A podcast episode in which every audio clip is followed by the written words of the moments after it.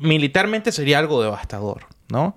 Eh, y, no, no solo eh, de lo que puede hacer China, que em, en poderío es muchísimo más, más grande, eh, sino en la violencia y la reacción que, deben tomar, ¿no? La destrucción sería, bueno, muy grave, dado que la densidad que hay en el país, ¿no? con este 24 millones de habitantes en 36 mil kilómetros cuadrados, sería Devastador. devastadora, sí.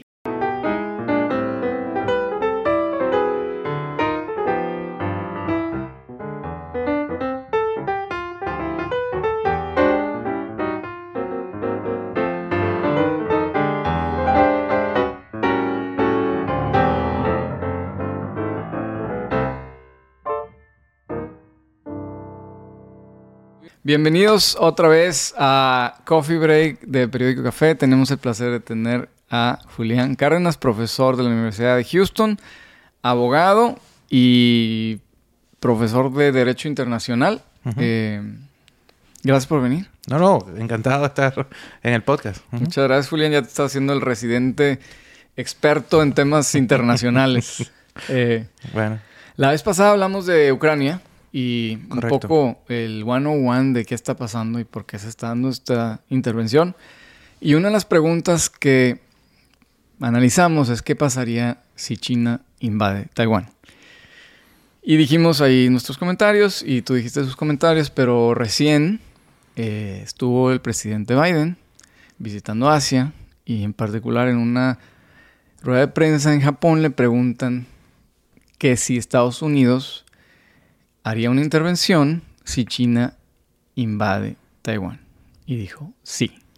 Sí, sorpresivo. sorpresivo. Y sé que hay mucho detrás de eso, entonces quería platicar de eso, por qué se dio y qué pasaría si China invade Taiwán, porque es así no sé si la contamos. Sí, exacto. Yo, yo creo que mi primer comentario sobre eso sería la sorpresa que yo creo que tuvo el propio periodista al, recibir eh, esa respuesta tan directa, ¿no? Y que luego, por supuesto, llevó al propio presidente Biden a dar una continuación a explicar que, que reconocía, que, Estados Unidos igualmente reconoce eh, la política de una sola China y que y que solo, simplemente advertía que sería muy peligroso para China eh, pensar en, una, eh, en una acción militar, ¿no? Que lleva varios años tentando, ¿no?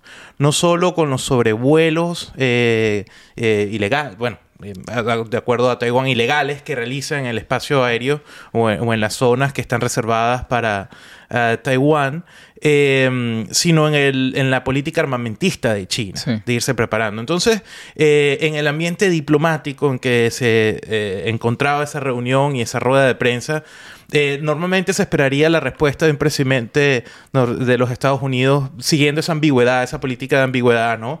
En, ir eh, en la respuesta de los diplomáticos de, hablar mucho y decir poco, ¿no? De trabajar con una eh, ambigüedad constructiva en la declaración. Y cuando llegue dice que sí, Estados Unidos intervendría porque hay compromisos y uno de estos compromisos es con Taiwán. Eh, yo creo que ha elevado la posición de Taiwán en el tablero internacional porque la comunidad internacional entonces ahora se ha preguntado cuáles son los intereses que hay ahí. Eh, tener esa determinación, pero yo creo que además ese, em, ese sí, si bien sorprende, yo creo que también lo podemos ver desde otra óptica y es qué hacía Biden en esta gira en Asia. Claro. Y algo que me impresionó a mí, porque yo la primera vez que oí eso dije, a ver, Biden eh, la regó. Eh, y, y, sí, tienes razón, salieron todos sus asesores a decir eh, como que walk it back, o sea, espérense, no estamos diciendo que sí interveniríamos y ahorita hablamos vamos a hablar qué es esta ambigüedad estratégica o strategic ambiguity, pero yo a mí lo que me yo primero pensé, oye, la regó, la regó Biden, ya está grande, eh, y was a bluff. Eh, no a bluff, a fluff. Pero después oí, me informé un poco más al respecto, oí este podcast del New York Times y dicen que Biden tiene muchísima experiencia con China y de hecho ellos, él fue de los primeros senadores que se involucró en toda esta serie de directrices y política de específicamente la relación China-Taiwán.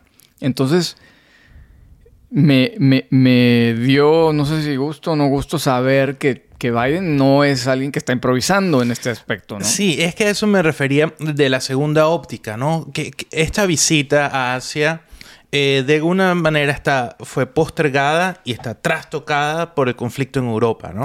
Está ocurriendo en el segundo eh, año de su periodo de gobierno pudo haber ocurrido en el primer año, de hecho, y sin duda alguna las secuelas del COVID y eh, el inicio de eh, la crisis en Estados Unidos y el incremento de los precios y la, inflación seguramente postergaron este viaje. O sea, ¿fue su primer viaje?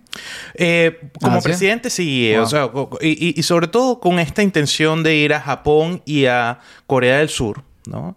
a, a, ir a este viaje pisando fuerte, porque es que en realidad la política exterior de Estados Unidos tiene como prioridad eh, una confrontación comercial, una confrontación de política exterior no militar con China, no con Rusia. Rusia no es el contrapeso de Estados Unidos en estos momentos. Está eh, estructurando, la política exterior está estructurada en este momento de compensar el poder chino. Y el poder chino, obviamente, global. O sea, Rusia son los pininos, es algo un experimento chiquito de lo que en realidad sería un conflicto con Rusia, digo, eh, con China. Sí, yo creo que es que eh, la, el escenario internacional ha mutado, ¿no? China o la República Popular China eh, fue un país muy pobre, que, quedó en una situación muy pobre luego de guerras civiles eh, anteriores a la Segunda Guerra Mundial y la, guerra chino-japonesa. Eh, y, no era esa superpotencia posterior a la Segunda Guerra Mundial y llevó a Estados Unidos a tener la bipolaridad con Rusia en su momento. Bueno, esa bipolaridad, eh, yo recuerdo que en, nuestra conversación pasada yo utilicé quizás no muy felizmente la expresión de que Rusia se veía como el dinghy y el portaavión era eh, China, ¿no? Pero, pero es, es, un poco eso, lo, esa imagen la colocada en el sentido de reflejar que la política exterior de los Estados Unidos no está buscando una confrontación con Putin, quien como potencia militar sí tiene eh, un peso en el, escenario internacional, pero eh, en, el, plano económico no. Hoy en día Rusia tendría la economía equivalente a, Texas, ¿no? Eh, por supuesto, con un territorio y una ubicación geopolítica muy distinta a, un estado de los Estados Unidos. Pero, pero es China esa principal preocupación. Entonces, esta visita retrasada, esta visita donde Biden necesitaba pisar fuerte, quizás pisó mucho más fuerza que su propia administración esperaba, ¿no? Pero dio un mensaje que, que no es más radical que los sobrevuelos chinos a Taiwán. Si lo vemos desde ese punto de vista. Sí, pues esto ya está ahí. Sí. Eh, pero bueno, hablemos un poco de, la historia del conflicto, que creo que es importante, eh, porque si no entendemos el contexto histórico, creo que no vamos a entender bien este conflicto. A veces, te comentaba antes, pensamos, eh, tendemos a poner a la gente como buenos y malos, así estilo Hollywood, ¿no? Putin es malo y Biden es bueno. Y, en este caso, eh, China quiere invadir Taiwán y nosotros queremos defender ese pueblo. Pero creo que el contexto histórico es más complejo. Por supuesto, sí. Em, sí, cuando vemos la la crisis que, existe entre, con, China y con Taiwán, eh, tenemos que ver cómo se da la existencia de Taiwán, ¿no? Y la existencia de Taiwán viene eh, producto o, como resultado de la reunificación de China, ¿no? Eh, luego de, de, la caída de, la dinastía Qing a principios del siglo XX, luego de 300 años de, poder sobre el territorio chino, eh, existe luego la, la, la confrontación ¿no? de, de partidos nacionalistas en China. Este, luego surge eh, el Partido Comunista, el Partido Nacionalista tenía alas de derecha y de izquierda que buscaban la unificación del país, porque luego de la, de la, de la decadencia o la caída de la dinastía Qing, lo que eh, ocurrió fue una especie de caudillos regionales que tenían dividida China y no había una unificación y el Partido Nacionalista em, eh, chino buscaba ¿no? la, la, unificación del territorio, la existencia de una república y, y ahí vienen estos, estos dos partidos, ¿no? A, caer en confrontaciones, a caer en una guerra civil. ¿El de Mao? Eh, eh, sí, eh, pero Mao surge a través de la parte comunista, porque vino en ese momento la, la, Unión Soviética vino a proveer ayuda. Fue a la parte de la sección comunista. Por ahí los 30, 40. Sí, porque era que, le interesaba tener que, que llegasen al poder. Y es eh, al, final de la guerra eh, chino-japonesa, se, conforma eh, la unidad de China, pero cae en manos de Mao, ¿no? La China continental.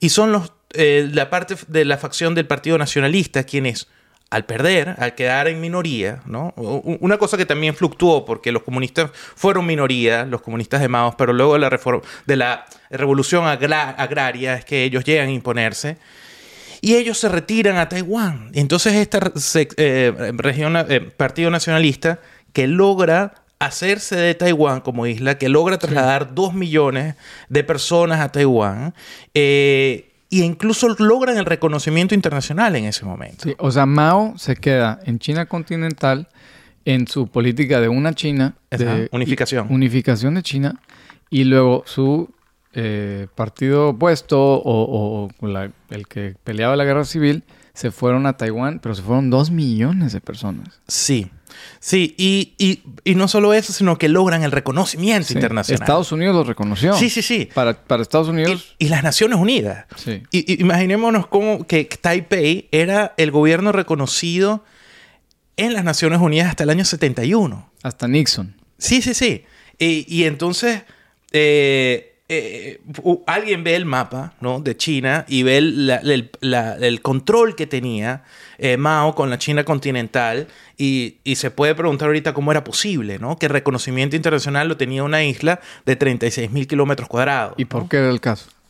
Bueno, en este caso la China continental o Mao había quedado, era un país muy pobre, no es la China que eh, no podemos tomar por sentado hoy en día que lo vemos como una superpotencia, que la mayoría de los productos que consumimos van a venir hechos en China. No, en ese momento era un país que quedó destruido económicamente. Eh, la guerra civil llevó más de 21 millones de, de muertos, ¿no? Eh, perdón, eh, sí, eh, las cifras que, vemos, ¿no? Son descomunales cuando, cuando analizamos el, estado en que quedó el país luego de la guerra chino-japonesa y luego de, sus conflictos internos.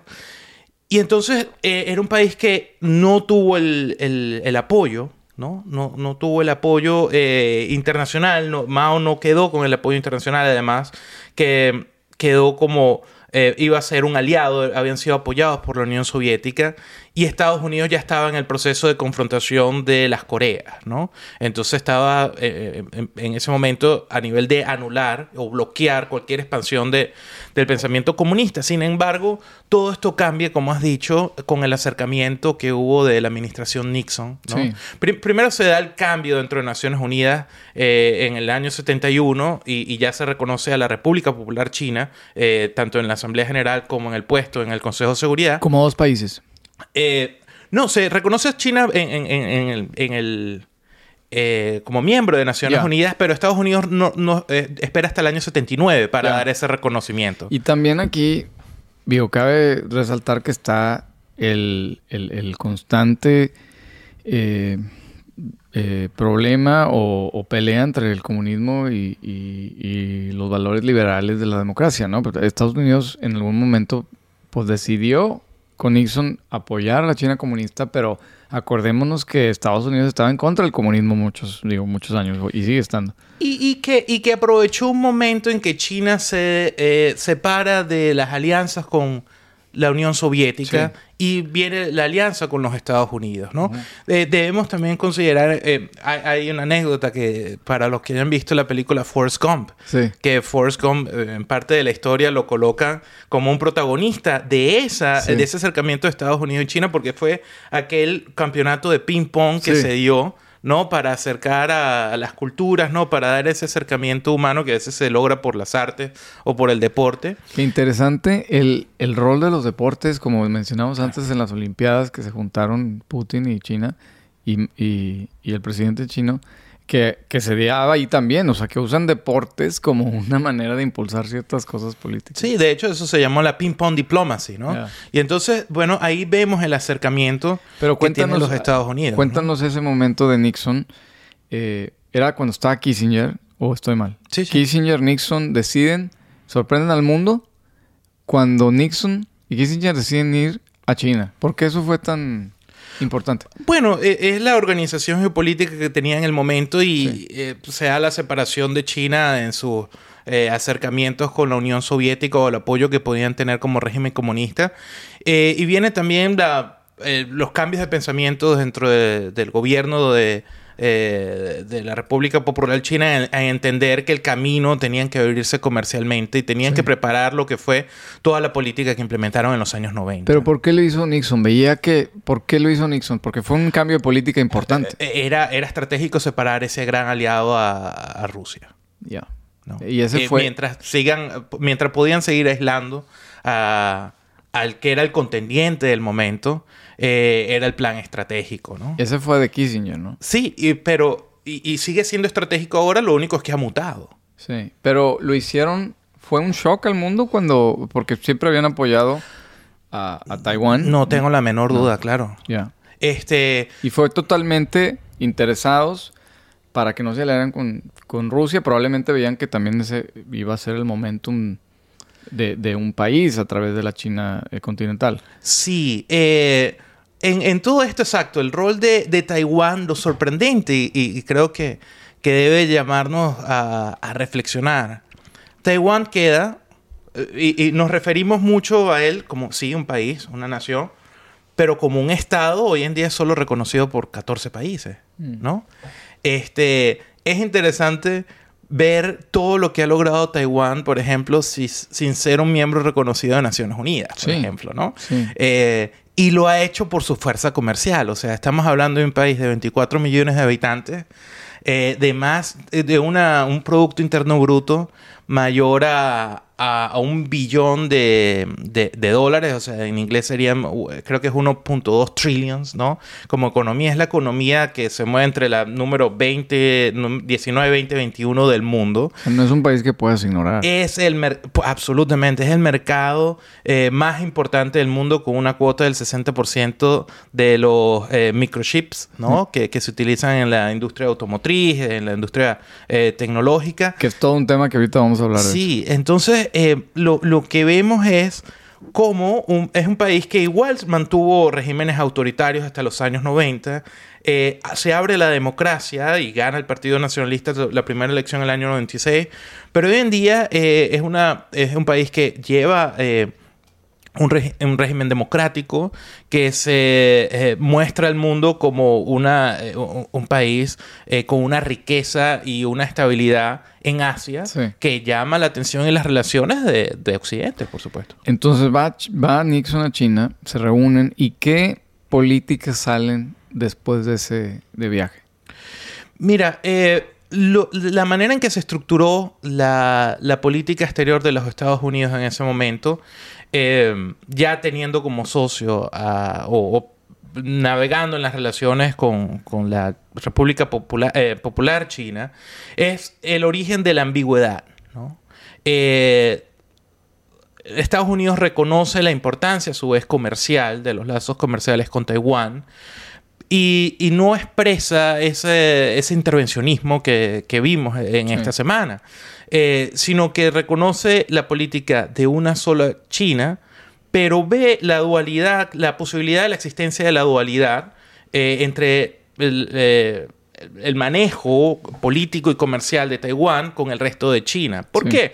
Bueno, porque también tenía un ejemplo bajo otra estructura jurídica que sería el de Hong Kong, que existía en base a tratados, ¿no? Con, con el Reino Unido. Taiwán no tiene ese mecanismo de tratados, Taiwán no tiene el reconocimiento internacional, pero se han ganado ese espacio, eh, un espacio transnacional a nivel corporativo, si hablamos de actores no estatales. Eh, Taiwán tiene el reconocimiento de, las corporaciones más grandes internacionales eh, por la contribución que hacen a la economía en Asia y, Occidente. y, pero desprovistas de esa asistencia del derecho internacional ha sido el comercio lo que les ha dado la mayor fuerza, ¿no? Sí. Entonces lo que dice Nixon y lo que salió de esas reuniones es, reconocemos a una sola China, o sea, China es la China de Mao continental. También reconocemos que existe Taiwán, no, no, no sabemos exactamente qué estatus porque no negamos el hecho que es una China y si China llega a invadir a Taiwán, hay una ambigüedad si nosotros vamos a responder militarmente o no. Ese es lo que llaman eso la estrategia de ambigüedad ante China. Que cambió ahora y ha cambiado desde Bush, decían, oye, no es ambiguo, sí vamos a intervenir, ¿no? Y eso fue lo que dijo Biden ahora, eh, estamos obligados a intervenir, que, que le quitó un poco, y luego lo suavizaron, pero le quitó un poco esa ambigüedad de que si Estados Unidos reaccionaría ante la posible invasión de China a Taiwán. ¿no?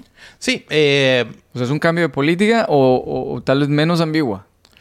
Eh, yo creo que en eso que comentamos al principio de, la importancia de este viaje y de llegar pisando fuerte a Asia, eh, buscó o esa declaración trata de conformar o enviar un mensaje hacia la expansión china y el, poderío chino. Eh, aquí vemos que a nivel armamentístico, eh, China tiene el, es el segundo país con mayor gasto militar. Eh, es sorprendente hablar sobre eso. Tenemos los Estados Unidos gasta 750 mil millones de dólares al año en el ejército. Eso pondría solo el ejército de los Estados Unidos también entre una de las economías más grandes del mundo, ¿no? Pensar solo ese gasto. China tiene eh, un gasto militar que está alrededor de los 230 mil millones de dólares al año, para nada desestimable. Eh, em, y, lo que sorprende es que los que siguen tienen gastos que, no llegan ni siquiera a los 100 mil millones de dólares al, año, ¿no? Eh, probablemente Rusia es 76 mil millones de dólares. O sea, viene, viene, vienen gastos muchísimo menor. Pero además del la, por decirlo, la carrera armamentística que ha tenido China para ejercer su poderío en, en, Asia, eh, también Taiwán ha desarrollado un, gasto militar que para un país de, de su tamaño es significativo y entendiendo que hasta 130 kilómetros de, de la China continental eh, debe estar preparada para un tipo de ataque, eh, tanto de bombardeos como ataques aéreos, eh, ataques anfibios que, deben, deben estar preparados, pero entonces... espaciales. Sí, exacto. Y a, y a, su vez debe mantener estas alianzas con... países muy poderosos, en este caso tiene a, a, los Estados Unidos, ¿no? El ejército más grande del mundo. Entonces, a la pregunta de de China si eh, se le ocurriese ¿no? Eh, ejecutar una de estas amenazas de, tomar control de Taiwán por la fuerza, lo cual dieron esa respuesta a, la declaración de Biden, ¿no? Dijeron, Biden está jugando con fuego. Fue la respuesta que, dio el gobierno chino. Porque a diferencia de, Norcorea y de, de, los líderes de Norcorea y Rusia, China no le gusta bloquear, ¿no? China no anda así amenazando que va. O sea, China, eh, como tú dices, es un, es un portaavión. Eh, no, anda, no anda amenazando, ¿no?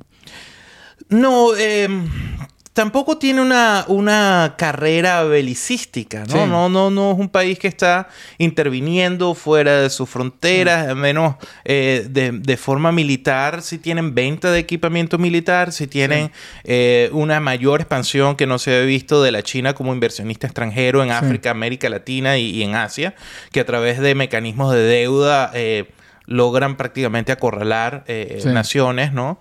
Pero pero sí eh, tiene un poderío militar para nada eh, desdeñable y como tú dices, sería un, entorno de conflicto que no sabemos si la contamos, ¿no? Bueno, lo que dijo un general, un admiral, en una pues un reporte congresional fue al, Congreso de Estados Unidos y, le preguntaron sobre este tema y dijo, con palabras muy cuidaditas, dijo, eh, fue muy cuidadoso en sus palabras, que él creía que China se estaba preparando para tener la capacidad de invadir a Taiwán para el 2027. Y no dijo lo va a hacer, dijo está desarrollando la capacidad para hacerlo, ¿no? Y eso también puso al mundo...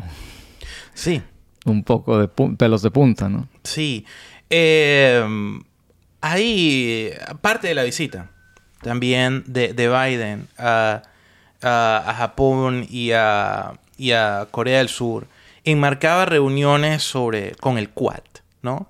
que es el cuadrilátero de seguridad eh, para, que, está orquestando Estados Unidos en la, eh, en la región asiática. Y por supuesto, no es una OTAN, no, no se basa en un, en un tratado internacional de asistencia recíproca en, asuntos militares y de seguridad. Se basa en una alianza de seguridad y de supervisión y monitoreo que involucra a Estados Unidos, Japón, India eh, y Australia. ¿no? Son los que están ahí viendo a China. Sí, eh, tienen que estar monitoreando lo, que está ocurriendo, eh, porque la seguridad de la región depende de, de, esa chispa que pueda generar un conflicto, ¿no? Eh, entonces, eh, la, la, existencia de, de, estos diálogos y esta alianza es uno de los posicionamientos que está haciendo los Estados Unidos hacia Asia y que tienen varios posicionamientos multilaterales, ¿no? Eh, tenemos por un lado el Quad, está por el otro lado lo que se ha armado, eh, lamentablemente sin la presencia ahora de Estados Unidos, que fue el Trans-Pacific Partnership, el TPP. Sí, el de Hillary Clinton que echaron para abajo. Y, que luego mutó, exacto, que ahorita eh, existe sin la presencia de Estados Unidos, pero tiene a Canadá, México, Chile, forma parte del tratado. Eso lo echó para abajo Trump, pero no, no lo restituyó eh, Biden. No, no lo ha restituido y es, un tratado que hoy en día involucra a 11 países de, que, comparten eh, el Océano Pacífico, ¿no? del lado de América y el lado de Asia que de alguna manera vino como respuesta a aquella idea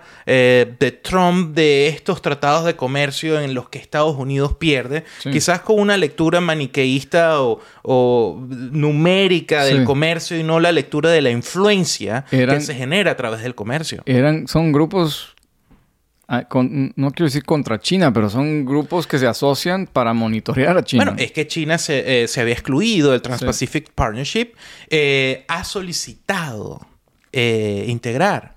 Eh, el, el Trans-Pacific Partnership y a la vez que lo solicitó Taiwán también mm. ha anunciado que está pensando eh, presentar su eso solicitud. Sí, sí, sí, eso posterior al 2018 que es cuando entra eh, se firma y entra en vigencia luego el tratado. Pero lo, que tenemos aquí es que se dan acuerdos, ¿no? De alianzas comerciales que también son para ejercer esa influencia. Es decir, yo creo que tú lo has vivido, yo lo he vivido, ver el cambio de la economía mexicana por ser parte del Tratado de Libre Comercio de las Américas. Sí, y que los temas comerciales se vuelven temas de seguridad nacional. Eh, por, ejemplo, ahorita mencionas... Donde hay comercio no hay guerra. Exacto. Y también hay bienes esenciales, como son los chips, como ahorita estamos viendo la escasez de la fórmula de bebés, que si no tienes, eh, el país eh, la ve muy difícil. Y en particular aquí los chips son muy importantes porque tú como que, como bien dices, la, la, planta de Samsung que fue a ver Biden es la más grande del mundo, ¿no? Y la mayoría de los chips vienen de esa planta de Samsung. Y Samsung ya está haciendo uno en Estados Unidos, pero se va a tardar mucho en tener la producción que tiene desde Taiwán. Y ahorita, justamente por temas de, de abastecimiento, después de la pandemia, no hay suficientes chips para los carros. Y no nada más son los carros. O sea, yo me sorprendió saber que los carros tienen miles de chips.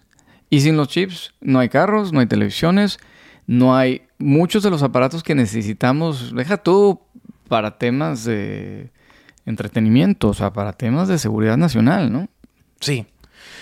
Sí, eh, nuevamente, eh, el control de, China continental sobre Taiwán, si bien han logrado coexistir. Y, eh, y, hablamos de una coexistencia que ya va más de más de 50 años eh, en, el estado, en el estado actual eh, o en las condiciones actuales, em, también trae uno de los cuestionamientos propios del conflicto en Ucrania, ¿no?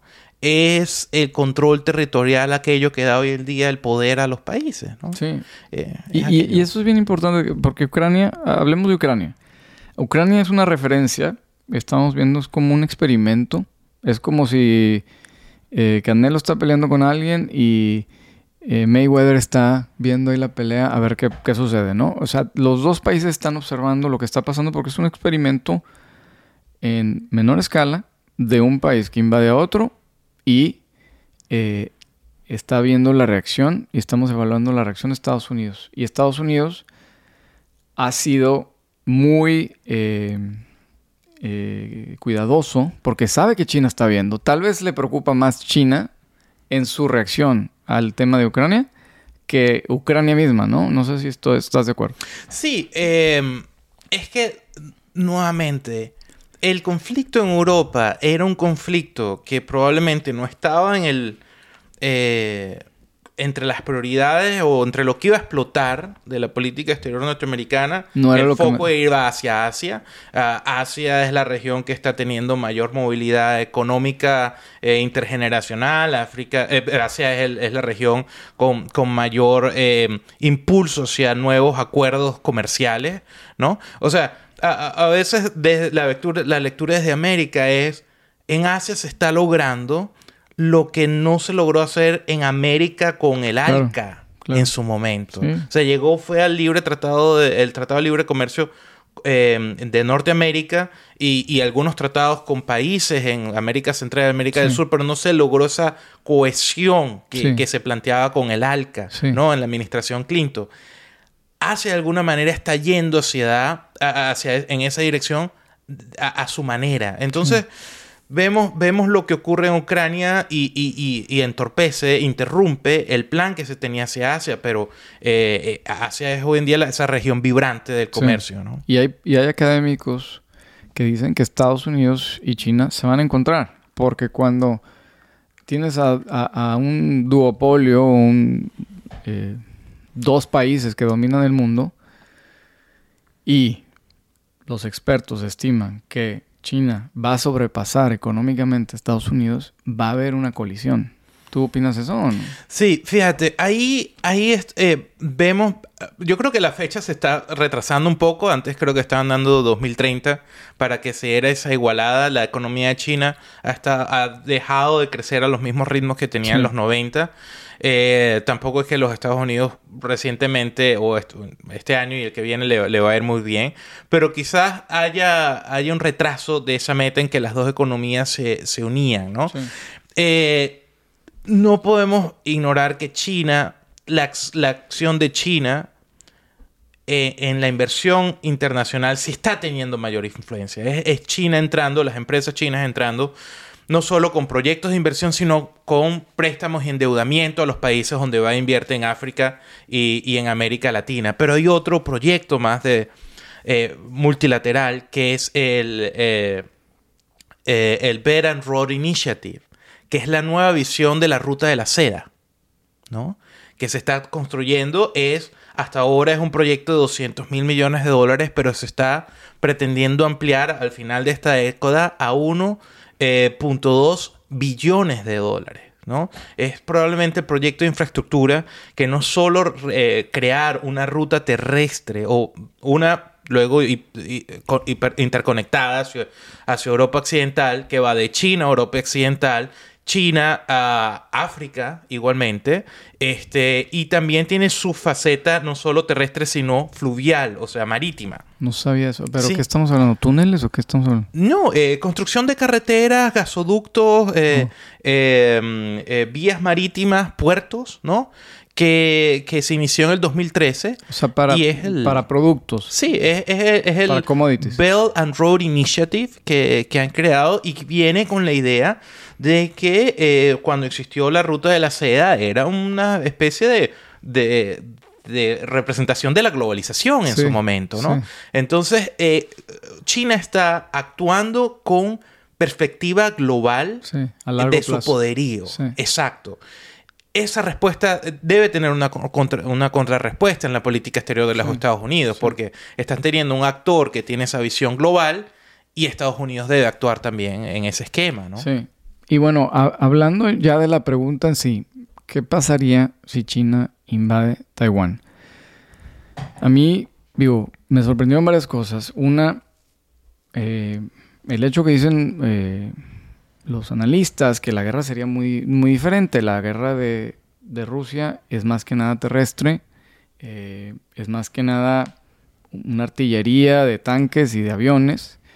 Y lo que se espera, se esperaría de un conflicto China-Taiwán sería obviamente pues, aéreo, submarino, como tú dices, eh, pero también espacial porque comparten eh, satélites, muchos de información. Este, obviamente China tiene una tecnología, tal vez la más avanzada del mundo, eh, de inteligencia artificial, de información.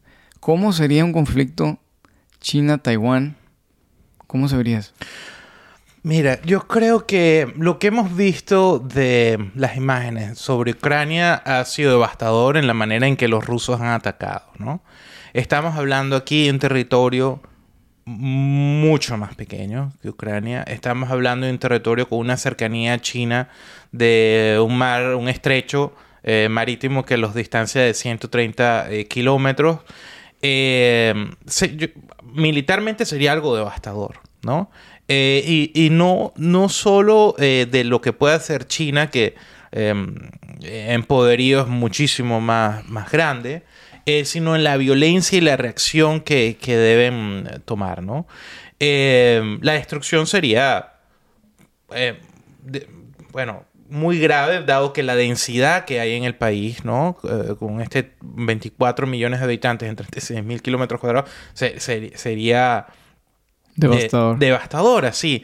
Eh, pero también tendríamos que ver eh, si, se dan esos eh, compromisos, ¿no? Y, quién intervendría y por qué intervendría. Porque nuevamente, el propósito sería cuál? Dominar la isla, destruir la isla eso, no le parecería interesar necesariamente a China. ¿A China qué le interesaría de Taiwán? Pues tomar control como están haciendo poco a poco con Hong Kong, ¿no? Que llegaron con el discurso de una, una sola China, una nación, pero doble sistema. Y entonces se le iba a reconocer a, Hong Kong su autonomía en el sentido comercial y, económico, pero poco a poco han ido eh, ganando mayor terreno el control político.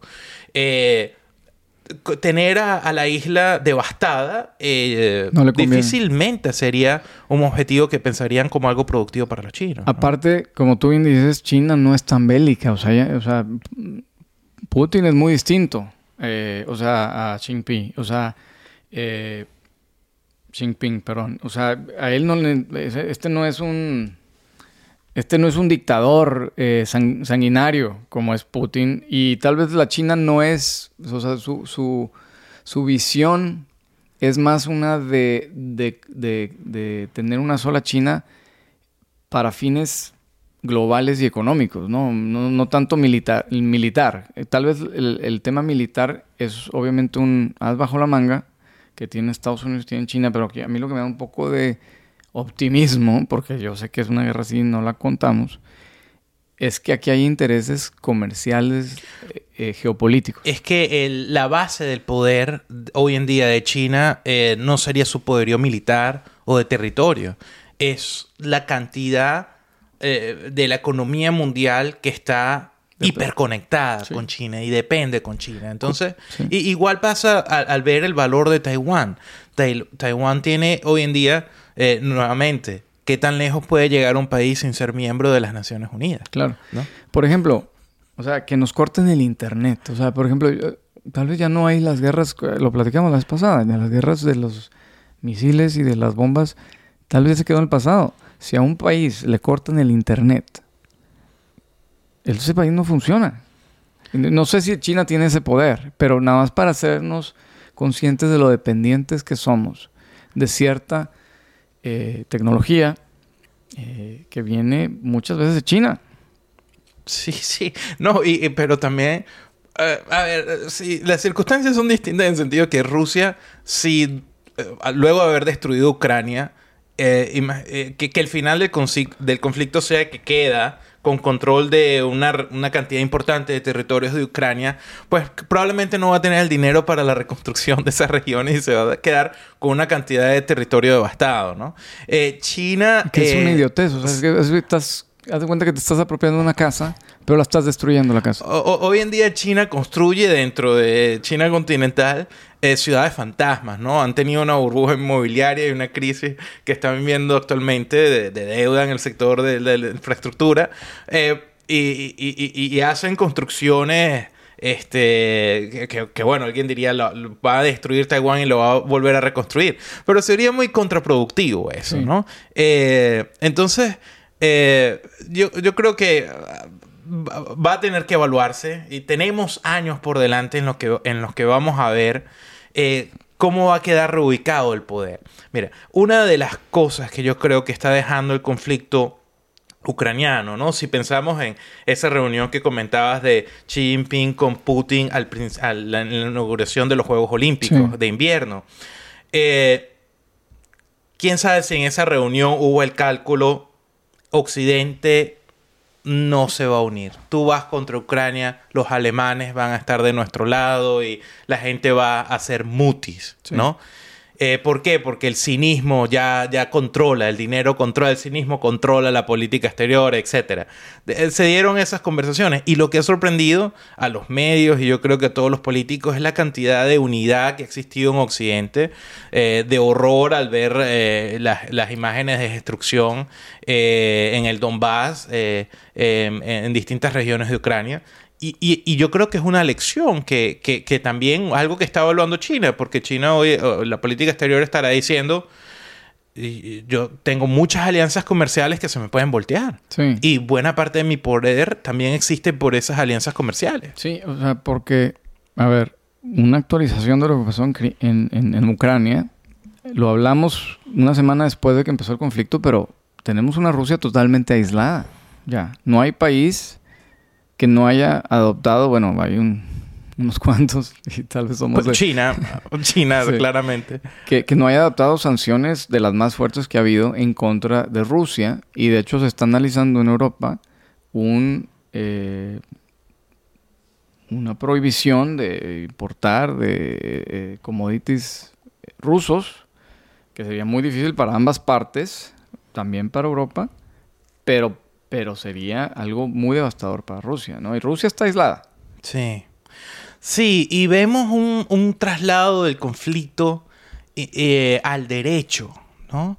Y, aquí es algo esto que, a mí me toca discutirlo mucho en la universidad y en clases, porque de ese mundo eh, en que el, eh, poder duro, eh, por supuesto, se basa en el acceso a recursos, control de territorio, eh, control de armamento de alta tecnología, hasta, bueno, llegamos a, al punto de, la utilización o el, poseer armamento nuclear. hoy en día es la dependencia económica, los, los lazos comerciales, el objetivo del derecho para aislar a países y para eh, generar un impacto en, eh, a, quienes realicen actos que vayan contra la seguridad internacional. Que puede ser tan sanguinario, tal vez las imágenes obviamente no son las mismas, o sea, no, no estás matando eh, indiscriminadamente a inocentes, pero unas sanciones como las que están poniendo los rusos afectan drásticamente la vida de las personas. Y, es sorprendente, pero vemos el efecto que está teniendo eso el derecho internacional. Y, aquí me da un poco de, pena, ¿no? Porque siento que como llevar eh, eh, el análisis al reducto de lo que es mi trabajo, ¿no? Pero, pero eh, la práctica de las sanciones internacionales que tenemos hoy en día no existía hace 30 años. Claro. ¿No? Hace 30 años se hablaba de la ley Helpurton y se hablaban de embargos y sanciones este, hacia Libia, pero, pero no era la actividad comercial que hay hoy en día y la actitud de corporaciones igualmente que tienen la presión de, sus estándares corporativos, sociales y ambientales eh, de, no eh, estimular o, no contribuir a la economía de un país que está cometiendo actos que afectan la seguridad internacional o los derechos humanos y la democracia. Ahora, las empresas globales y sobre todo las energéticas requieren de un experto como tú que viene del mundo académico pero entiende bien las sanciones y, y lo necesitan mucho, ¿no? Porque pues si no, no puedes operar en la economía global. Eh, hoy en día sí, es una práctica, lo hablaba hace, hace unos meses con la Houston Bar Association, que, es una práctica que le da hoy trabajo a, un abogado de tiempo completo. Este, porque se ha multiplicado en la cantidad de países y afecta eh, muchísimos actores el dar esas sanciones. Y también la contraparte eh, que quisiera mencionar. Esta existencia también de hacia Asia de tratados internacionales de comercio y de inversión. comentábamos hace unos minutos del TPP, ¿no? Estamos hablando también del RESEC, que sería es también la alianza de intercambios comerciales con China y otros 13 países de, de la región de Asia estamos teniendo ahorita la firma de esos tratados cuyas consecuencias vamos a ver en 5 y 10 años. Y ahí también observaremos el estado que va a tener la región. Porque esas, esos nuevos tratados internacionales van a tener sus efectos como lo vimos nuevamente, si lo trasladamos aquí a América, a Norteamérica cómo México se benefició del libre comercio con los Estados Unidos y Canadá. ¿No? Lleva unos años. Yo por eso estoy acá. Ya vemos esos beneficios. Yo he tenido a nivel académico, comercial, exacto. Las visas NAFTA, los negocios, eh, la, importación temporal, eh, la cercanía. Las comunica ¿Qué, ¿Qué, tal las comunicaciones? Yo que la primera vez que visité Monterrey en el año 2004 que fue para la Cumbre de las Américas que se hizo en Monterrey. ahí. Ok.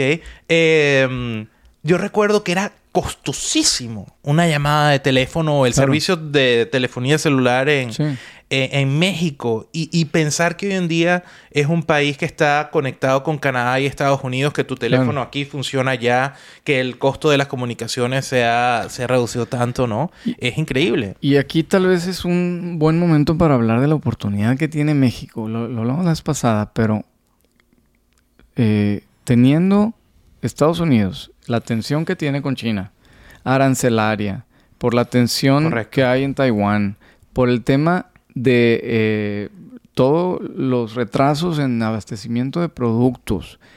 Es una oportunidad de oro para México porque ahorita no puedes traer, es difícil traer producto de China, es muy difícil y más con la guerra de Ucrania. Eh, no nada más de China, sino muchos productos, el acero que venía de Rusia y Ucrania. Eh, hay una industria que estaba y ha estado dominada durante décadas por China, Rusia y Ucrania, de importación a Estados Unidos. México está al lado. México ha sido un país acerero, ha sido un país maquilador, ha sido un país eh, que participa en la economía de Estados Unidos, pero ahorita se le abre una oportunidad de ser un buen vecino comercial. Eh, y haz de cuenta que e, e, esa frase que hemos dicho, tan cerca de Estados Unidos, pero tan lejos de Dios, tenemos una oportunidad de oro, México, eh, que nos la está dando el, universo por estar al lado de Estados Unidos, que si la sabemos aprovechar, va a ser industrias en México que no existían por la cercanía con Estados Unidos. Pero mm, se ha elegido apoyar a Maduro y Ortega y Díaz Canel, ¿no? es lo que estamos viendo o vamos a conocer a principios de junio, que va a ser ese resultado, ¿no? O sea, no nos ayudamos, ese es el problema. Este, eh, sí. Deja tú que te ayude el presidente, que no te afecten. O sea, porque es una industria... Tengo amigos, muchos conocidos y clientes que están en la industria del acero. Y ahorita están entrando a industria del acero que nunca para ellos fue posible entrar, como las placas que venían de, ya sea de Rusia, Ucrania o China, que ahora ya es viable para los mexicanos traerlos y los traen por tren, por ferroviario y viene aquí y conecta a Houston y si es mucho producto te lo traes en, buque y si tú le dices a los clientes, me dicen ellos, que van a estar ahí en, en seis semanas, te dicen, ¿dónde firmo? Porque lo demás llega en ocho meses. Y es una oportunidad que muchos están tratando de obtener. Pero tú ahorita mencionaste algo que es esta cumbre que va a haber en Estados Unidos, en donde no invitaron a Maduro o le, pidieron que no asistiera y nuestro presidente eh, dijo que él tampoco viene. Y justo Marco Rubio dijo en el Congreso de Estados Unidos, y vamos a poner el video, que qué bueno saber, refiriéndose a lo que dijo Andrés Manuel, quiénes son nuestros amigos y quiénes son nuestros amigos. Ahorita que tenemos esta oportunidad, Mira, em, es que hablamos, ¿no? De lo que fue esa eh, manera de estructurar el mundo posterior a la Segunda Guerra Mundial, ¿no? Y cómo, sí, eh, en un principio se da el apoyo a Taiwán, ¿no? Por cercanías y por la idea de república que, tenía el Partido Nacionalista eh, chino y que ellos se hacían los representantes de, China entera, ¿no? y cómo eso cambia, ¿no? Hubo un momento de la política exterior de Estados Unidos que se afincó en valores y, en principios. Y la crisis en, Ucrania ha dado una vuelta sobre eso. Eh, hemos visto que hay países que han logrado eh, grandes tasas de crecimiento económico, estamos hablando pues obviamente de China o de Vietnam, eh, bajo regímenes autoritarios.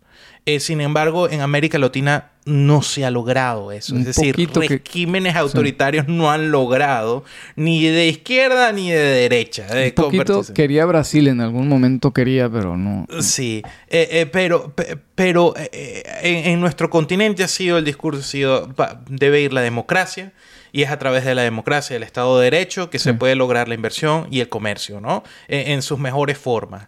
Eh, rechazar ese discurso es rechazar la fórmula que, ha funcionado en el continente, ¿no? Hasta ahora. Eh, no, hay, no hay país, a, veces se habla de que hay que importar a América el modelo chino, vamos a aceptar a Cuba como un, nuevo Vietnam y Venezuela se convertirá... Eh, pues algo pasa en el interior de esas, de esas administraciones, de esos regímenes, que no lo logran tampoco, ¿no? Y, está el problema después de la corrupción, está la falta de respeto a, los contratos y al Estado de Derecho, ¿no? Eh, entonces sí, es una oportunidad hoy en día, se ha rescatado el discurso de eh, la democracia, el libre comercio y el respeto a los derechos humanos como discurso de política exterior. Eh, es como dices tú, es una oportunidad para montarse en ese autobús o, perder la oportunidad. Si vamos al ejemplo más emblemático del continente, que sería Cuba, el objetivo del gobierno ha sido permanecer en el poder en una estructura y en una casta que, que, que, está eh, permanentemente ahí, ¿no? Y que tienen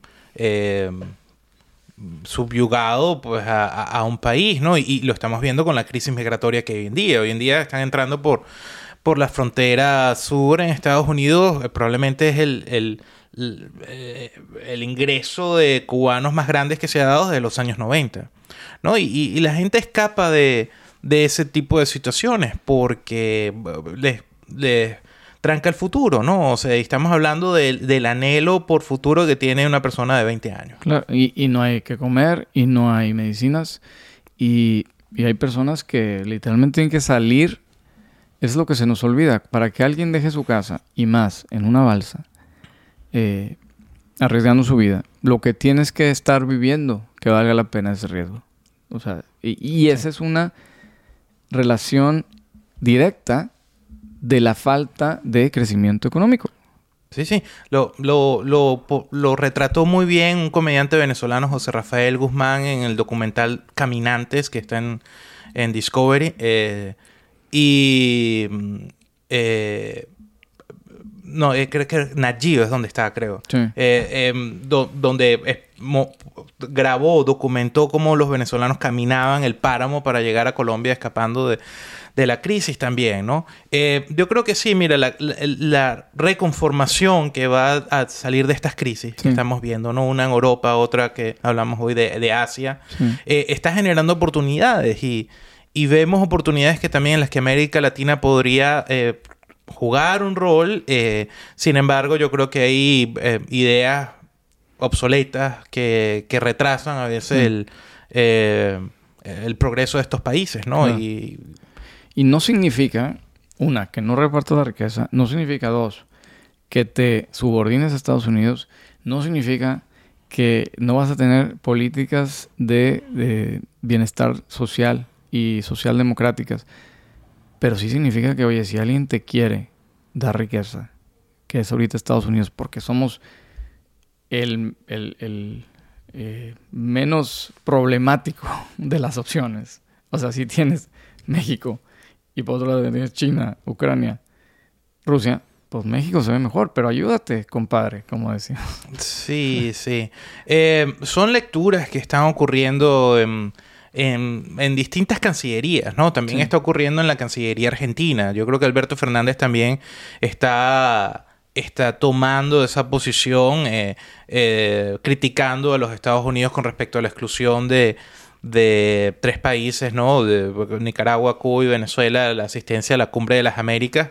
Pero es que cuando se está... Eh, cambiando de rumbo a nivel de la política exterior y colocando valores a la política exterior, saliendo del pragmatismo, que tenemos dos décadas de pragmatismo en la política exterior, eh, es, es una nueva tonalidad eh, en que se juega esta, esta fiesta. Que volviendo a China, eso es lo que hace China. China no pudiera estar más en una posición más antagónica eh, políticamente a Estados Unidos, pero tiene una relación comercial de la más fuerte del mundo.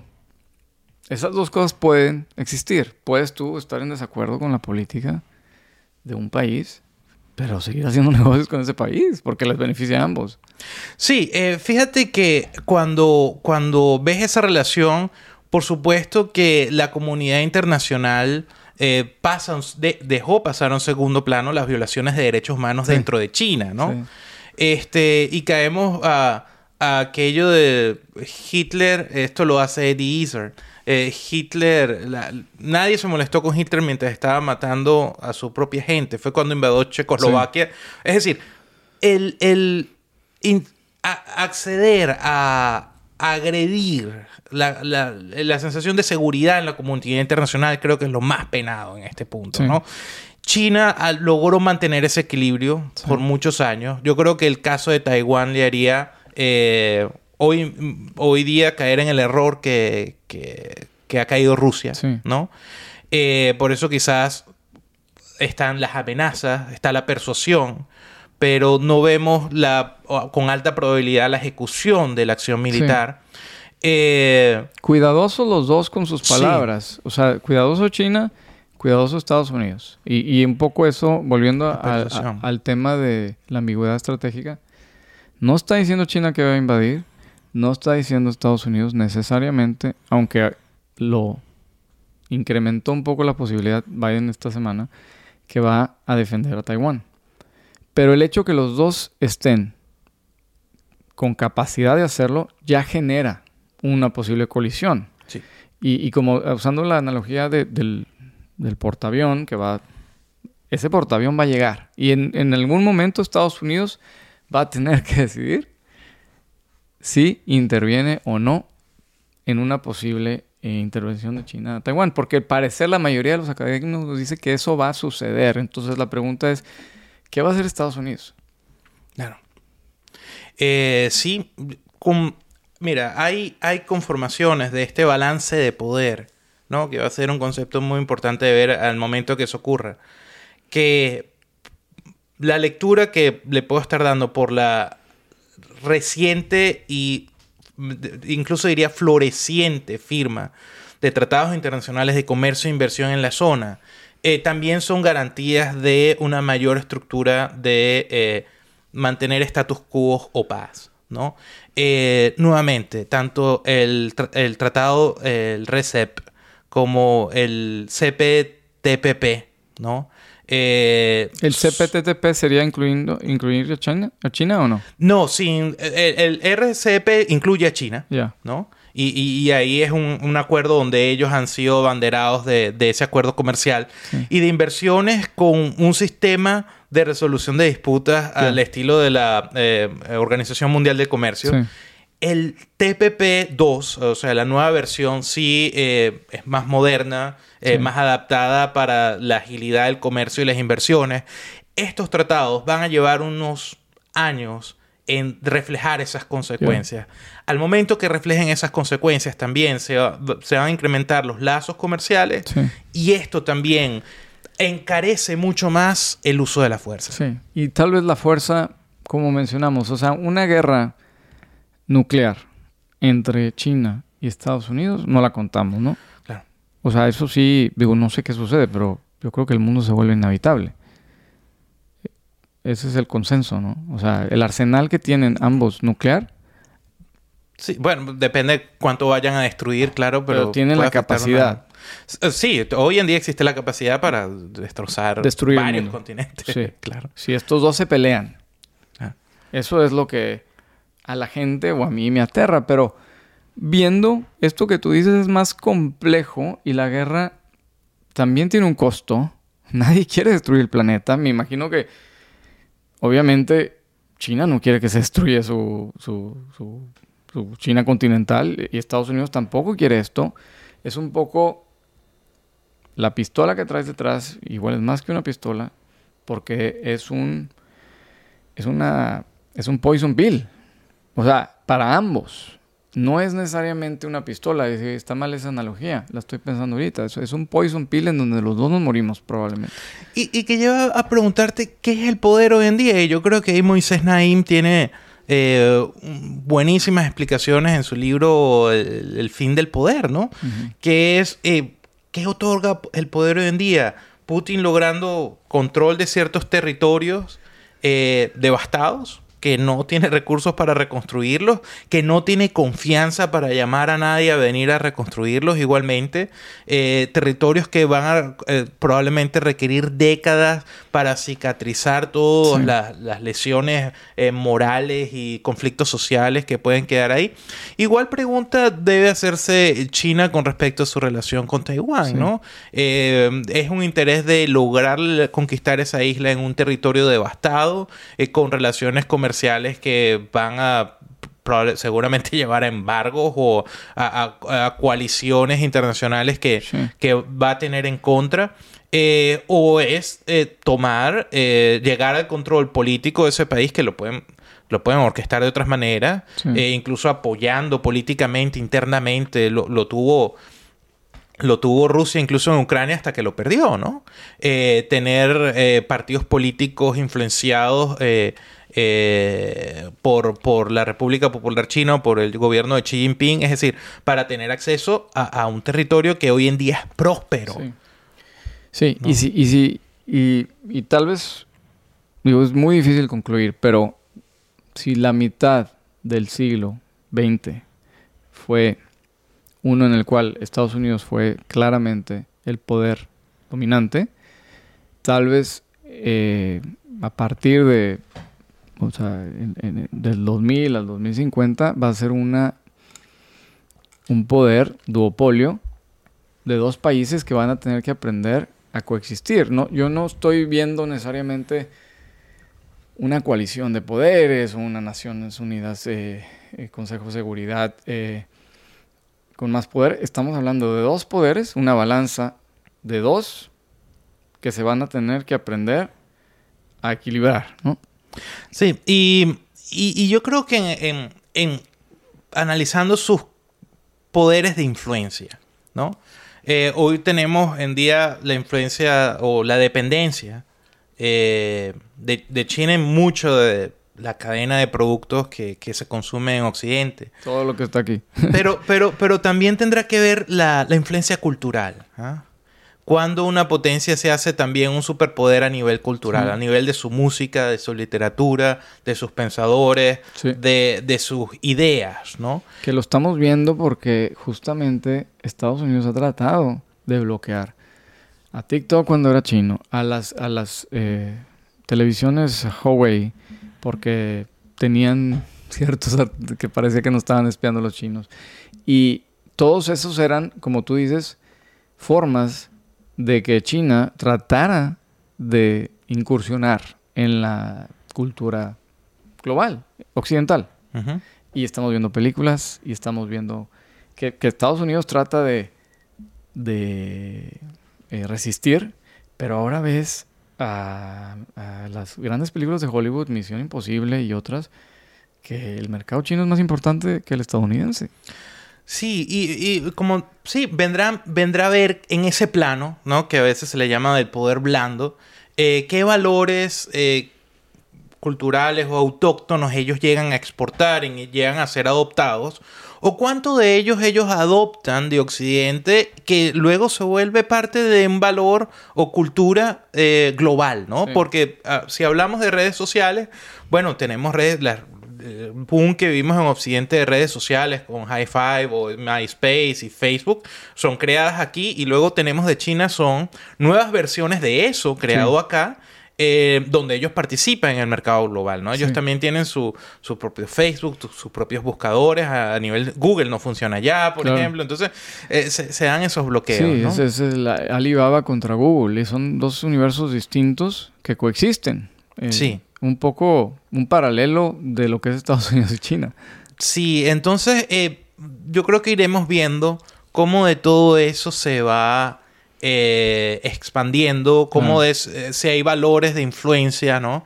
Eh, te digo algo en el mundo, por supuesto que existe en el deporte, ¿no? Ver, ver, yo creo que China fue segundo lugar en los Juegos Olímpicos, ¿no? En el medallero, el primero fue Estados Unidos en, los Juegos Olímpicos de Tokio, pero luego en los, en los Paralímpicos China es potencia, es el número uno, ¿no? Tiene mayor número de atletas, tiene, es una potencia deportiva. Eh, a nivel musical, eh, también eh, la, participación hoy en día de intérpretes, ¿no? De instrumentos, piano, violín, cello, es un mercado hoy en día global. Eso lo explica muy bien Moisés Naim, Moisés en su libro. Pero, pero nuevamente, están, integran a una competencia, a un mercado que en el pasado llamábamos de música occidental, estamos hablando de la música europea, clásica europea, que se vuelve eh, parte de la música clásica mundial. Y entonces hay una mayor participación en los 70, eso existió, pero hoy en día existe mucho más. Y, lo vemos aquí en Estados Unidos, que son...